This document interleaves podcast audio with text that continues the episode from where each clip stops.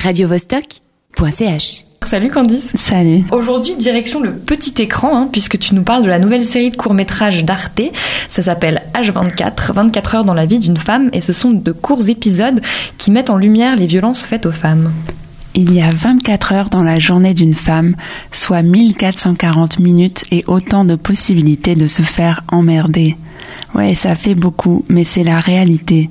Les agressions, ça arrive tous les jours, à toutes les heures. H24, c'est une série de courts-métrages nécessaires. 24 épisodes, 24 faits réels, 24 autrices, 24 actrices, 24 coups de poing, 24 cris.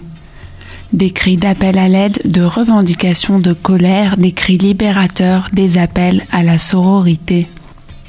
H24, c'est un très beau projet porté par Nathalie Masduro et Valérie Urea, deux réalisatrices documentaristes qui en ont eu assez de lire quotidiennement des faits divers sur les féminicides, les violences conjugales, les violences obstétriques, le harcèlement de rue, le racisme, le sexisme, l'homophobie, l'impuissance de la justice, bref, toutes les violences systémiques de notre société patriarcale.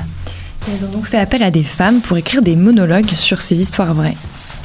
Alice Zéniter, Chloé Delhomme, Christiane Taubira, Lola Lafont, Lydie Salver, Aloïse Sauvage, que des beaux noms qui sont les plumes de ces récits à la première personne, une tonalité très littéraire comme un manifeste ou un poème. Et ce sont donc des femmes qui vont dire ces mots écrits par des femmes et vécus par d'autres femmes. Ce sont les femmes qu'on entend et qu'on voit. Les hommes, les agresseurs, sont absents ou alors relégués au second plan pour une fois. Ce sont les femmes, les victimes qui se réapproprient les mots, les insultes, les menaces des hommes.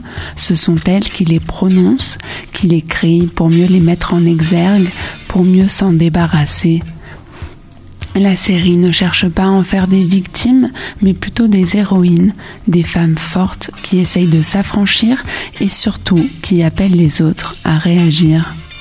Et c'est donc une mise en lumière de celles qu'on cherche à invisibiliser. Ces femmes qui ont appris à se taire, à oublier, à se répéter sans cesse il ne s'est rien passé, à ne pas porter plainte parce que c'est ce qu'on leur a dit de faire, c'est ce qu'on leur a conseillé de faire, effacer. Elles ont aujourd'hui une tribune.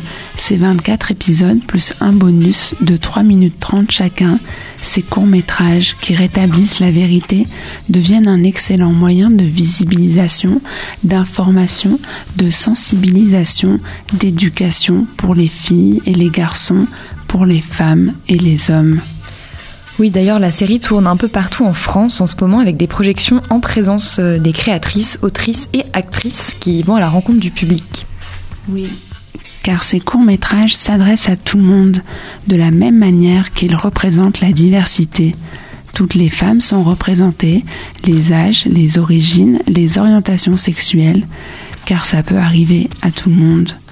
On passe d'une piscine à une salle d'accouchement, d'un terrain de foot à un fast-food, d'une patinoire à un bar, d'une salle de cours à un bus, car ça peut arriver partout.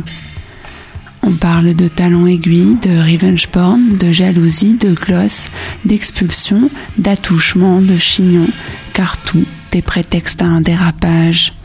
On parle de toutes les formes d'agression, de celles qu'on aimerait croire anodines aux plus graves. Au total, plus de 100 femmes ont participé à la réalisation de ce projet, en France, mais aussi en Europe et au Groenland. Car la misogynie n'a pas de frontières.